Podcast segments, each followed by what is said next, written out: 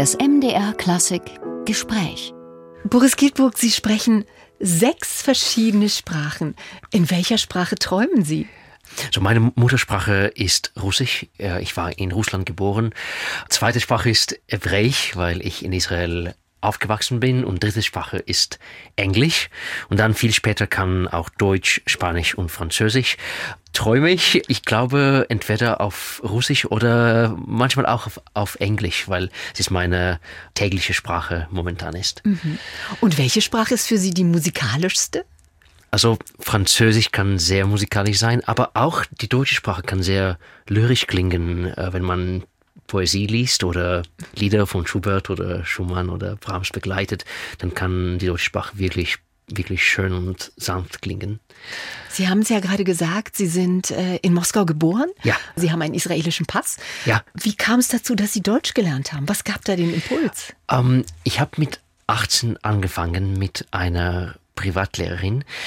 Ich begleitete damals sehr viel Lieder und bei der Liederbegleitung muss der Pianist sicherlich alles verstehen, worüber der Sänger oder die Sängerin ja singen, weil die Intimität und Unvermittelheit mhm. der Verbindung zwischen Wort und Musik ist so, so stark, so nah.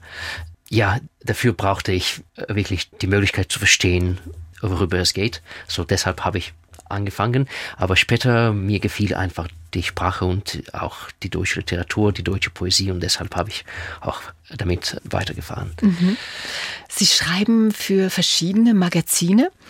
Unter anderem haben Sie für den englischen Guardian ähm, ja. was veröffentlicht und Sie führen einen Blog Classical Music for All und Sie übersetzen auch Literatur. Auch in der Literatur kommt es ja darauf an, dass der Rhythmus stimmt, hm, stimmt, dass ja. melodische Bögen vorhanden sind. Gibt es noch weitere Parallelen zwischen diesen beiden Künsten für Sie? Es ist eine gute Frage. Also die eine Verbindung ist, wie gesagt, äh, in Lieder, wo Wort und Musik unvermittelt verbunden sind. Aber ich schreibe ja nicht selber so, ich komponiere nicht und ich schreibe keine eigene Poesie zum Beispiel, aber ich übersetze. Also es geht manchmal ein wenig um die Interpretation, wie bei der Musik als auch bei der Übersetzung der Poesie und ein sehr schwer zu erklärendes Gefühl von Richtigkeit und was Wahrhaftes, sowohl in der Musik als auch in der Poesie, wenn man doch etwas findet oder berührt. Es ist sehr schwer zu, zu erklären, aber sehr klar zu spüren, wenn man doch das trifft, äh, das richtige Wort oder die richtige Wortreihenfolge, wie auch die richtige Phrasierung oder das, das richtige Rubato. Sie sind viel unterwegs, weil Sie viel konzertieren. Und Sie sind jetzt auch gerade gekommen aus Amsterdam, ja. also mit dem Flieger. Das heißt, Sie verbringen auch viel, viel Zeit auch zum Lesen. Welches Buch lesen Sie gerade? Ich lese jetzt eine Reihe von Büchern von einem Science-Fiction-Autoren äh, mit Namen Blake. Also er schreibt ziemlich düstere manchmal postapokalyptische Bücher, aber es sind auch Thrillers gleichzeitig. Mhm. Also schwer eine Pause damit zu machen, wenn man anfängt, so wie man auf Englisch sagt, unputdownable. Also nieder kann man das Buch äh, nicht, nicht weglegen. Ja, ja, früher ließ ich nochmals all die Bücher von Jane Austen einen Monat Ach. früher. So, es ist fast ein Comfort Reading für mich, also was wirklich für die Seele und was ich auch gut kenne. Und von der Übersetzung her, ich habe seit Jahren nicht mehr gemacht, aber vor einem Monat äh, bekam ich eine Einladung, einen Zyklus von Sonetten von einer israelischen Dichterin ins Englische zu übersetzen, Lea Goldberg. Und damit beschäftige ich mich jetzt und ich freue mich enorm. Die hebräische lyrische Poesie kennt man ja nicht so viel. Mhm außerhalb Israel und da gibt's wirklich unbegrenzte Schätze. Wenn es mir gelingt, das ins Englische wirklich gut zu übersetzen, dann ich werde mich darüber wirklich sehr freuen. Sie führen Ihren Blog, habe ich schon gesagt, unter mhm. der Überschrift Classical Music for All. Wie lässt sich denn klassische Musik für alle aufbereiten? Funktioniert das überhaupt? Also wenn ich, ähm, wie bei dem Film Ratatouille, wo er sagt, ähm, dass jeder oder jede können eine Mahlzeit vorbereiten. Das heißt, die klassische Musik ist meine große Leidenschaft und meine große Liebe. Und wenn man so eine Leidenschaft spürt, bekommt man auch großen Wunsch, das zu teilen. Und das begann mit meinen Kindheit und Jugendfreunden, die meistenteils äh, nicht Musikern waren. Mhm. Und ich habe so lange versucht, sie zu überzeugen, zu, zu, zu überzeugen, äh, fast äh, zu bekehren zur, zur klassischen Musik. Und es ging nicht wirklich. Also sie, sie lieten mit, mit Geduld, aber ich sah, dass es berührte sie nicht wirklich. Und da eine Nacht, ich hatte eine blöde Idee, einen Listening Guide, also einen, einen musikalischen Führen zu, zum Hören, ja. Ja, zum Hören zu schreiben. Und ich machte das über ähm, einen Teil von einer Kantate von Bach. Und es ist ein Stück von sieben Minuten und ich habe, ich glaube, 2000 Wörter darüber geschrieben. Aber wirklich, um zu, zu zeigen, was für ein Mechanismus hinter den Noten liegt und auch wie Bach auch die Texte mit der Musik verband und äh, über Polyphonie und Orchestration und alles.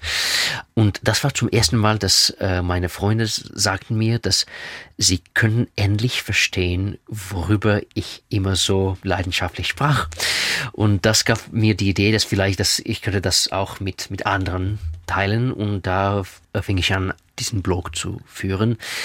In den letzten Jahren, ich habe nicht so viel geschrieben im Beethoven-Jahr. Ich habe ähm, viel über Beethoven geschrieben. Ich hatte ein anderes Projekt mit allen den mhm. Sonaten. Dann habe ich einen Blog nur über die Sonaten ge geschrieben.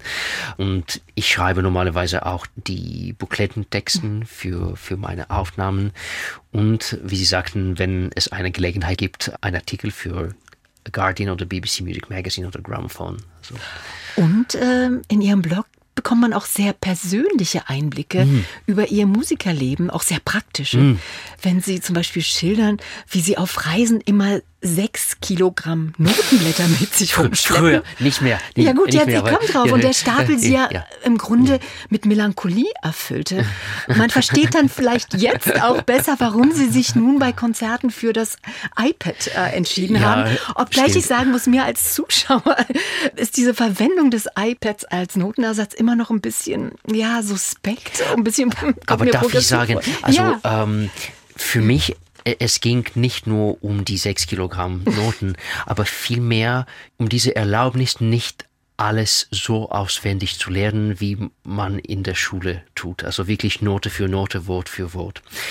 Nur später, es wurde mir klar, dass all mein Stress früher oder diese Lampenfieber, 99 Prozent davon war die Furcht, den Text zu vergessen. Und ich weiß von meinen Kollegen, es geht nicht nur mir so. Und wenn man denkt, dass bevor Liszt damit angefangen hat, auswendig zu spielen, spielte alle mit Noten. Mhm.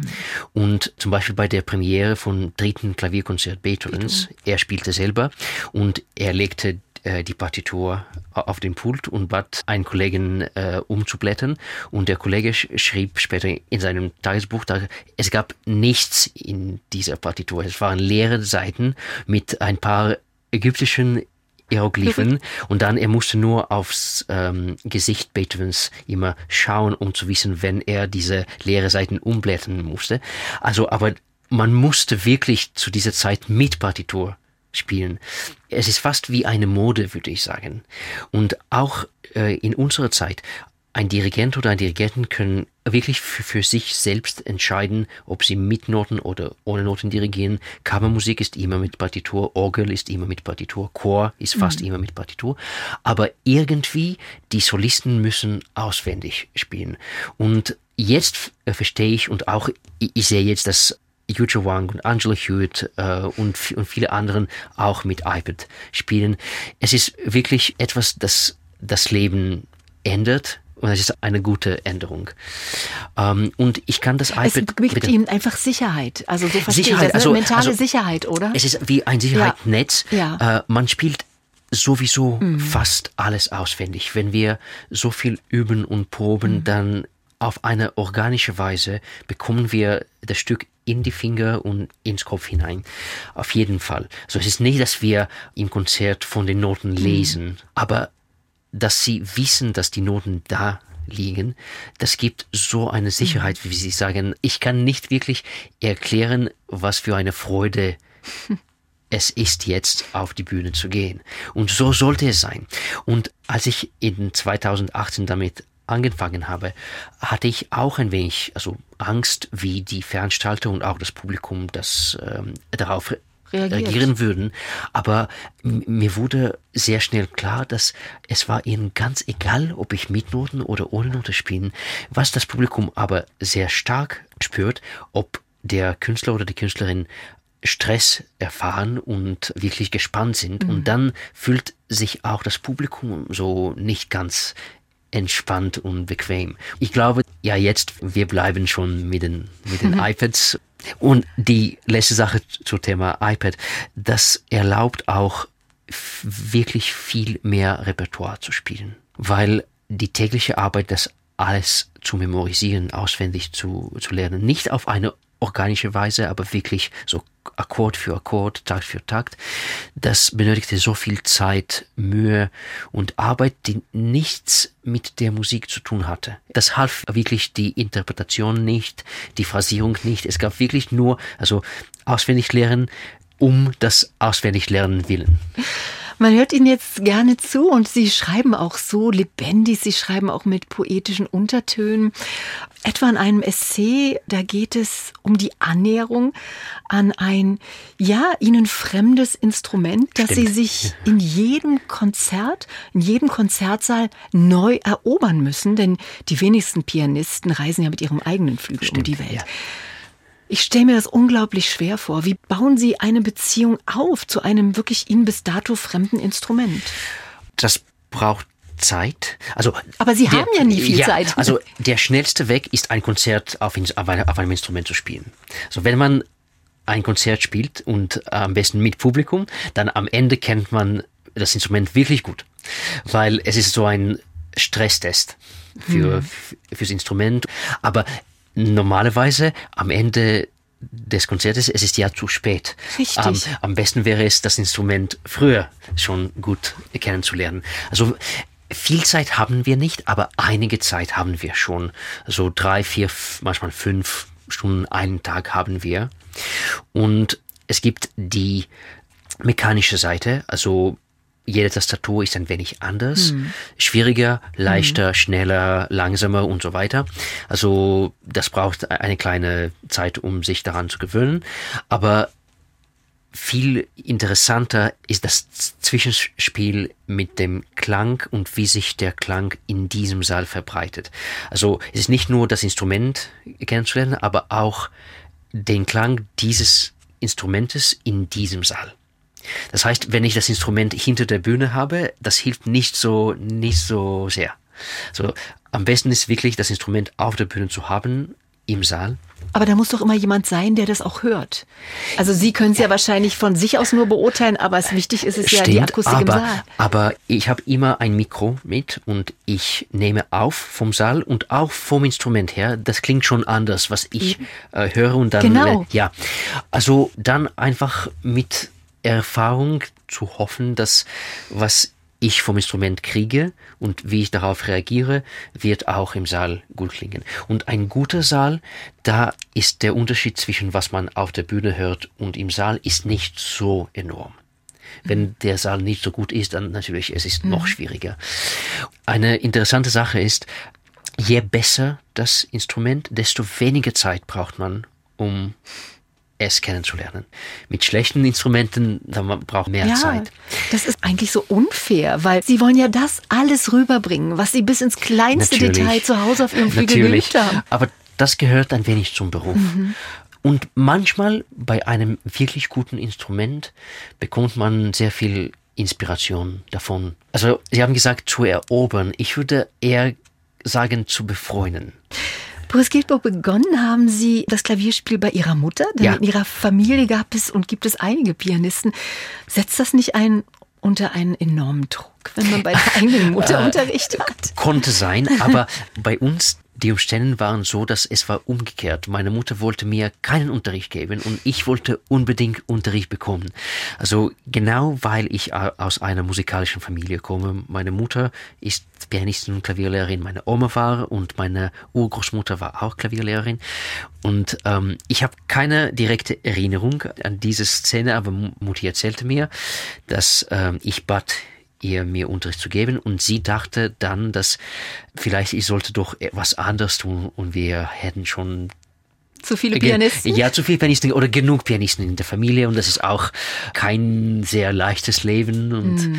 Aber ich war so stur. Daran kann ich mich erinnern. Ich wollte spielen.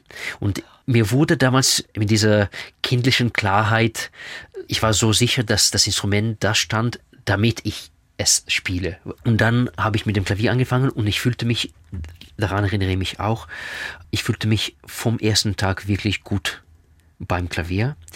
Und später, das, das war noch in Moskau. Und dann bei der Immigration nach Israel haben wir äh, den Möbel in diesen großen Seekontainers äh, nach Israel geschickt. Und da habe ich auch gefragt, die Violine zu lernen. Und das hasste ich. Vom ersten Tag bis zum letzten. Also das dauerte nur drei Monate. Das war keine Freude. Interessant. Wie viel Talent muss man mitbringen und wie viel kann man sich erarbeiten? Also wenn ich jetzt so raushöre, ich habe dasselbe Phänomen. Ich habe auch mit Geige begonnen und es mm. ging gar nicht. Also es mm. waren drei Monate und dann musste ich aufhören. Es gibt wahrscheinlich so eine Bindung, wo man sagt, ja, das funktioniert und funktioniert das funktioniert gar nicht. nicht. Also mit fünf und mit sechs kann man das nicht ähm, genau sagen oder erklären, mm. aber spüren schon. Und ähm, man kann ja sagen, da ja die ersten Monate mit der Geige sind wirklich schwierig. Also man kann keinen schönen Klang äh, produzieren. Aber es gibt doch viele, die doch die Geige so lieb haben und dann doch weitermachen. Die, doch weitermachen. Also, aber ich fühlte mich immer wirklich bequem zu Hause mhm. am Klavier. Boris Gedbert, man geht ja mit seinem Instrument auch eine Beziehung ein. Ist die immer harmonisch oder gibt es da auch aufreibende Momente? Sie meinen im, mit dem Klavier im Allgemeinen? ja, oder, oder im Allgemeinen. Nein, ja. also ich wollte nie wirklich ein anderes Instrument Und es war spielen. immer harmonisch. Also es waren nie ja. Momente, wo Sie sagten, oh Gott, man muss als Pianist, es ist ja anders als bei einem Bläser, der schon physisch gar nicht so lange üben kann. Sie sind ja, ja. immer gezwungen zu üben, zu Aber üben. ich mag das Üben sehr. Also wir sind in Kontakt mit Werken, die gehören zur Höhepunkten der menschlichen Genie oder mhm. Geistlichkeit. Und das täglich erarbeiten zu dürfen, berühren zu dürfen, es ist eine große Privilegie. Und es ist fast wie eine direkte Verbindung auch zu den Komponisten. Und äh, das spürte ich besonders im Corona-Jahr, das auch das Beethoven-Jahr war. Mhm. Und äh, ich hatte ein Projekt, alle 32 Sonaten ja, zu lernen und zu verfilmen. Aber besonders in diesem Jahr Beethoven als Freund, als Gefährte zu, zu haben, das war unglaublich. Mhm. Und seine am Ende Leben bejahende Energie und ja, seine transzendente Schönheit und Poesie in der Musik zu spüren und ja, berühren zu dürfen, zu, zu spielen, das gibt so viel für die Seele. Und das ist alles zu sagen, dass ich bin wirklich glücklich am Klavier und ja, also die Schwierigkeiten sind wirklich es wert, um dieses Glück zu haben, diese Musik spielen zu dürfen und besonders mit einem Publikum zu teilen.